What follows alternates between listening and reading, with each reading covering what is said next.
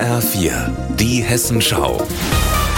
Unser Thema aus Südhessen und Rhein-Main. Ich bin Stefanie Hofmann. Guten Tag. Fürth im Odenwald, eine Gemeinde mit rund 10.000 Einwohnern und elf Ortsteilen. Seit Jahren leben hier auch immer mehr Geflüchtete aus Somalia, Syrien und seit neuestem aus der Ukraine.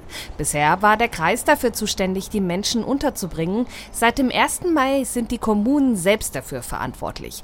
Eine riesige Herausforderung, sagt Fürths Bürgermeister Volker Öhlenschläger, denn der freie Wohnraum sei begrenzt und das Bauen von Sammelunterkünften kaum möglich. Wir haben keine großen Festflächen, die wir einfach ähm, nutzen könnten.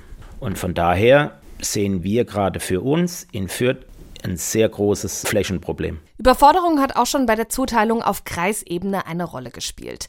Der Landrat des Kreises Bergstraße, Christian Engelhardt, ist deshalb froh, dass das System geändert wurde, denn die Menschen dezentral unterzubringen sei deutlich besser als in einer großen Zeltstadt. Und nach seinem Eindruck gäbe es aktuell auch kaum Probleme. Ganz gut läuft vor allem in den kleineren Gemeinden, wo sozusagen der Bürgermeister einen guten Draht zu den Leuten hat und dann vor Ort schaut, wo es eine Unterkunft gibt oder nicht.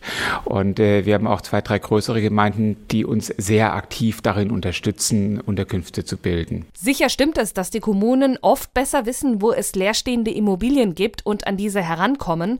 Aber Volker Öhlenschläger befürchtet auch, dass es für normale Bürgerinnen und Bürger immer schwieriger werden wird, an eine Mietwohnung zu kommen. Bei der Unterbringung von Geflüchteten, das hat natürlich auch einen Einfluss auf die Preisgestaltung der Mietpreise in den einzelnen Städten und Gemeinden. Es geht nicht nur darum, dass Wohnraum wegfällt, sondern auch darum, dass Wohnraum insgesamt teurer wird. Eine Spekulation. Momentan funktioniert die Unterbringung laut Bürgermeister noch, aber die Wohnplätze seien endlich. Volker Öhlenschläger befürchtet deshalb sogar Enteignungen.